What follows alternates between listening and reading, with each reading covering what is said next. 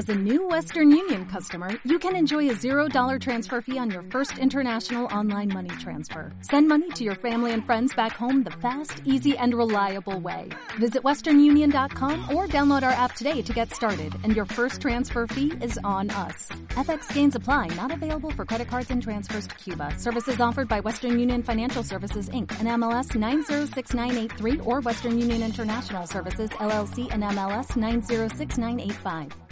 Cuando los alcaldes piden, y estamos de acuerdo, una cuarentena total, debemos entender que lo que están pidiendo es toque de queda de 24 horas de duración cada día, con vigilancia policial y militar en las calles, con presidio, retención de las personas que no lo respeten, que se va a prolongar en el tiempo, de acuerdo a la realidad epidemiológica que tenemos, por lo menos durante tres meses. O sea, Alguien que dice quiero cuarentena total hoy día para esta región, para esta comuna, para todo el país, lo que yo entiendo, y usted me acaba de decir que entiende, es que está pidiendo que se aísle a todas las personas en sus casas, que se queden en sus casas, que no salgan y que efectivamente el que sale va a recibir una sanción importante, que puede ser incluso presidio, ¿no es cierto? Y, eh, y esto, este toque de queda total, duraría por lo menos tres meses.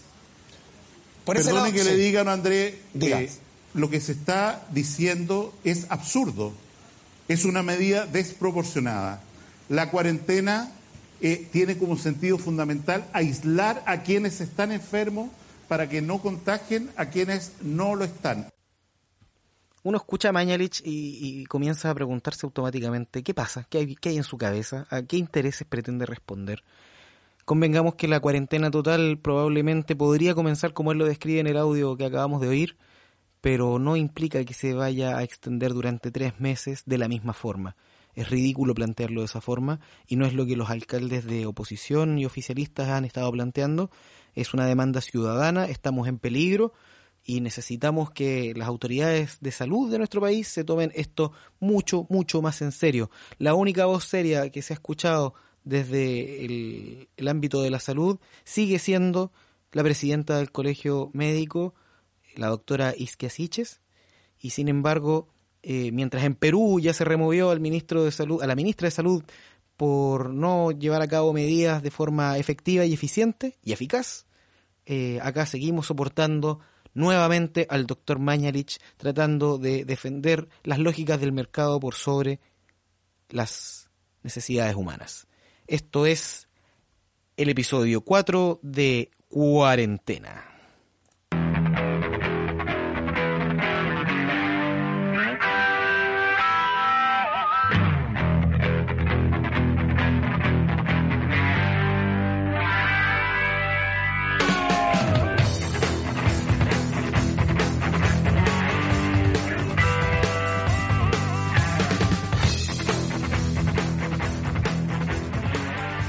¿Qué tal, amigas, amigos, amigues? Bienvenidos todos a un nuevo episodio, al cuarto episodio de Cuarentena.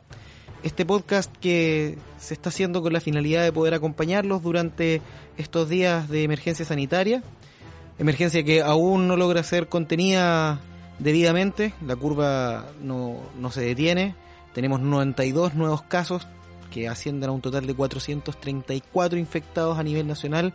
Una cifra preocupante. Estamos... Eh, muy cerca de los numeritos que tenía Italia en sus inicios, ya sabemos dónde está Italia hoy día, con la diferencia que no tengo certeza si tenemos un sistema de salud eh, como el de Italia. No sé si será mejor, será peor, sospecho que no, es tan, que no es tan bueno a pesar de los resultados que han tenido los italianos. Y con esto no quiero eh, sembrar pánico, sino que quiero poner una cuota de realismo respecto a la situación actual y entender también por qué tanto la presidenta del Colegio Médico, Isquia Siches, ha sido insistente en que las medidas de este gobierno son débiles y de la misma forma entender por qué los alcaldes tanto del oficialismo como de oposición insisten en una cuarentena nacional, un clamor que es replicado por toda la ciudadanía, una, una cuarentena total nacional y que hasta el día de hoy el ministro, como escuchábamos en el audio de apertura de este podcast, eh, se resiste a aplicar con unos argumentos que de verdad son preocupantes.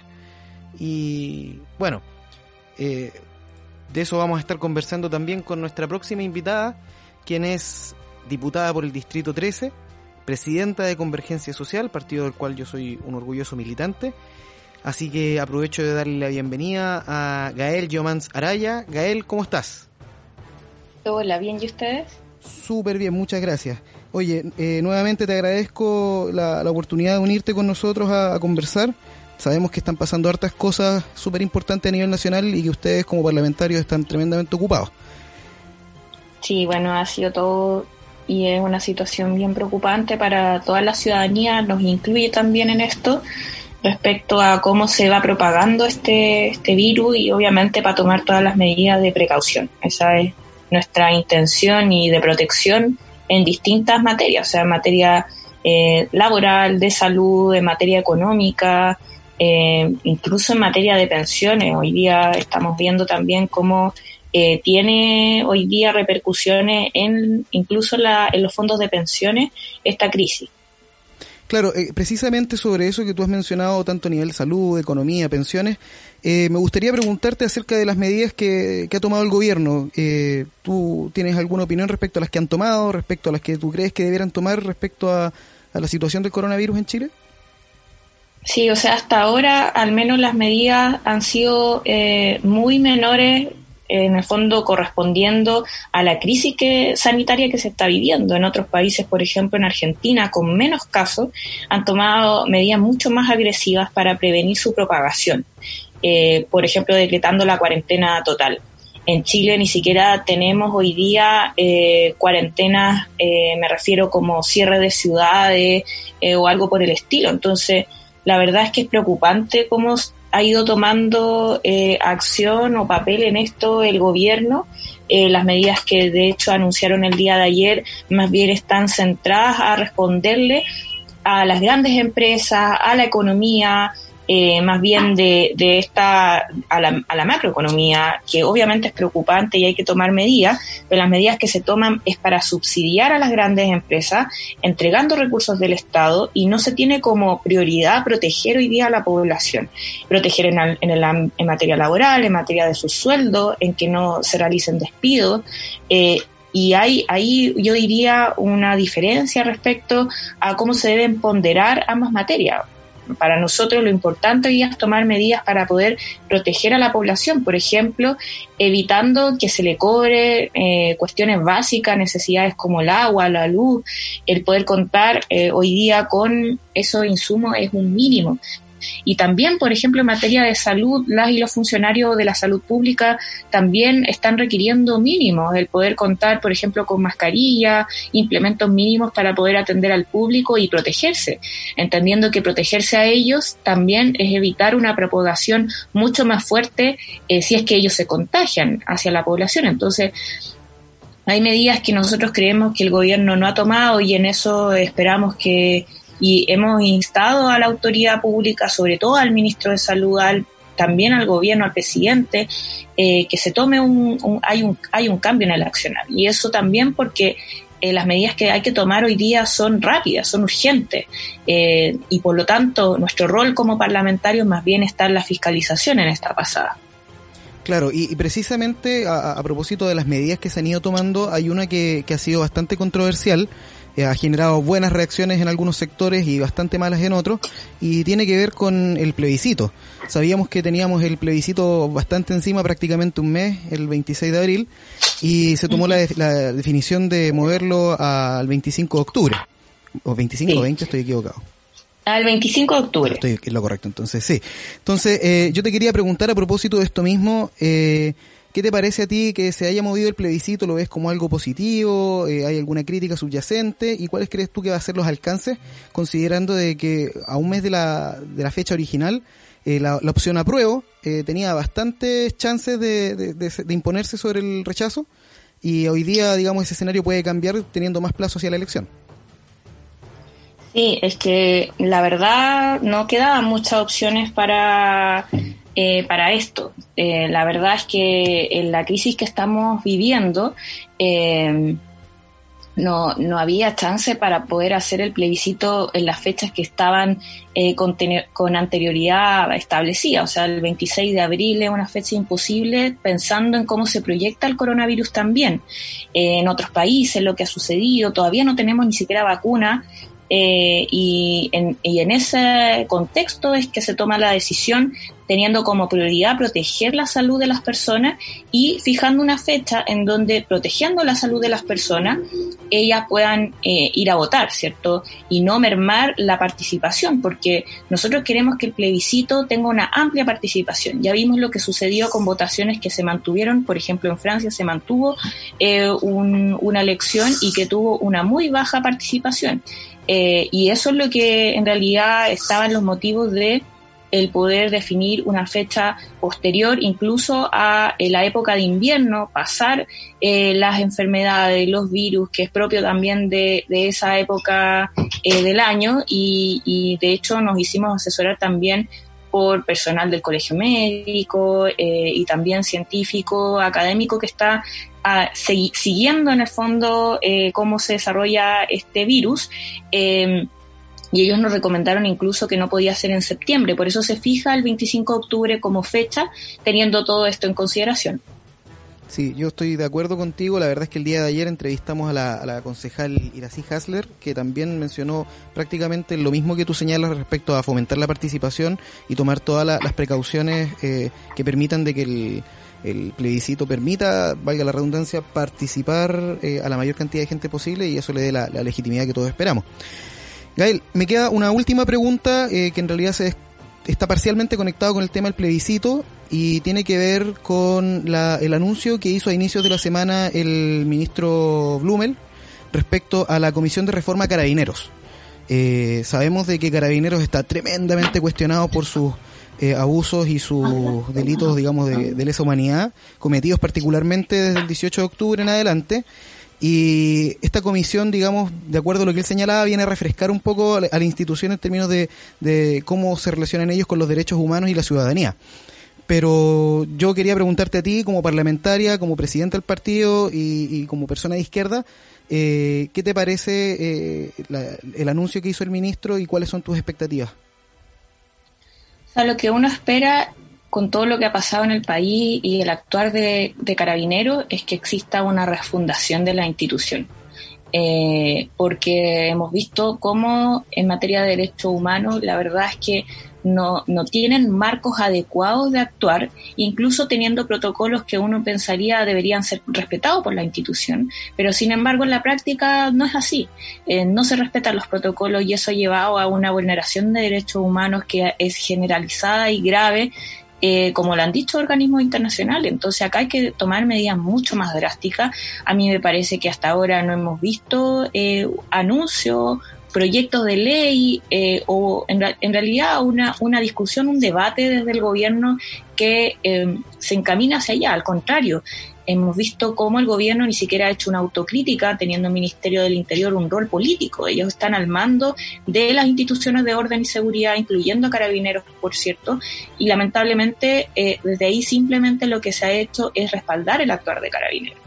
Eh, y en eso al menos nosotros somos tajantes. En, Chile no se puede avalar eh, las vulneraciones graves y generalizadas que se han tenido de los derechos humanos, menos eh, hacia personas que simplemente por su opinión, por manifestarse, eh, han sido objeto de estas mismas. Entonces, en eso eh, y teniendo en consideración los marcos internacionales, nosotros hemos acudido a distintos organismos, hemos presentado cartas para que esta situación termine. Y tiene que terminar hoy y por eso también lo han solicitado organizaciones de derechos humanos, se requiere eh, verdad, reparación eh, en estas situaciones y lamentablemente hacia allá no ha ido el gobierno sin reconocer incluso que son graves y generalizados estos atropellos, más bien lo han tratado como casos aislados, lo cual ya es demostración de que no se toman eh, este tema con la gravedad que tiene.